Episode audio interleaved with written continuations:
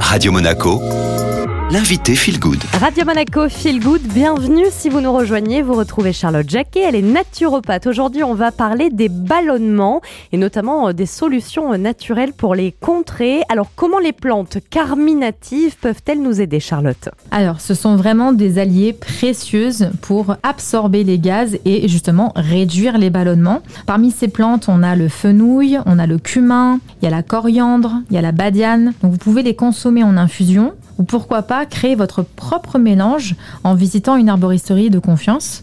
Euh, ces plantes, elles peuvent être utilisées de manière ponctuelle ou en cure, mais il est recommandé de ne pas dépasser 15 jours. Donc ça, c'était pour euh, les plantes carminatives. Et ensuite, il y a les plantes que vous appelez sédatives et antispasmodiques qui peuvent aussi euh, eh bien, nous aider quand on souffre de ballonnement. Bien sûr, les plantes sédatives et antispasmodiques comme la mélisse, la passiflore, la valériane sont excellentes pour apaiser à la fois tout ce qui va être spasmes digestifs, mais aussi les tensions nerveuses qui sont liées au ballonnement. Vous pouvez les consommer sous forme de gélules ou d'infusion en fonction de vos préférences et puis aussi de la facilité qu'on va avoir. Euh, je sais que faire la tisane, c'est pas toujours euh, simple. Oui, c'est vrai. Donc si vous pouvez pas vous faire votre thermos de tisane, bah, vous pouvez les prendre en gélule sans problème. Alors moi j'ai souvent entendu euh, parler du romarin. Est-ce que c'est vrai que c'est un allié contre les ballonnements, Charlotte? En effet, le romarin peut être très utile, Julia, en consommant sous forme d'infusion après le repas. Il va vraiment aider à la digestion des graisses et il va contribuer vraiment à réduire les ballonnements.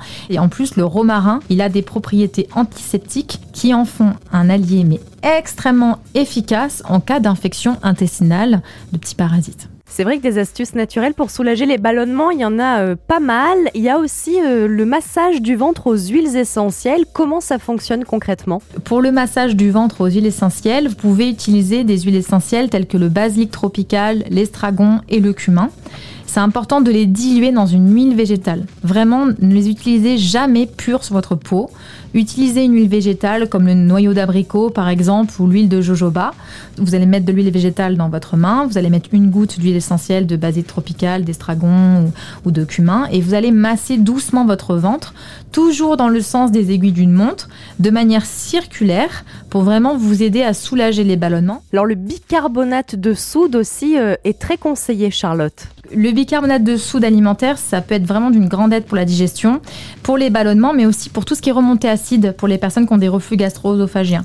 Donc je vous conseille de prendre une cuillère à café que vous allez mélanger dans un peu d'eau avant un repas et ça, ça va vraiment vous apaiser. Et enfin, zoom sur l'argile et le charbon végétal. Comment on les utilise là, Charlotte? Alors, euh, c'est vrai qu'on a l'argile verte bio et ventilée qui absorbe les gaz et qui réduit les ballonnements, qui va vraiment agir comme un pansement digestif naturel. On en prend aussi quand on a des épisodes de gastro, par exemple, ça aide. Par contre, l'argile verte, on ne l'utilisera pas forcément en cas de tourista. Parce que quand on a une tourista, on a une infection. Donc il s'agit de faire très attention à ce qu'on fait, de ne pas bloquer l'évacuation, parce que le corps, il faut qu'il évacue. Vous pouvez préparer cette argile verte en utilisant une cuillère en bois pour mélanger de l'argile avec de l'eau, et puis vous allez laisser reposer.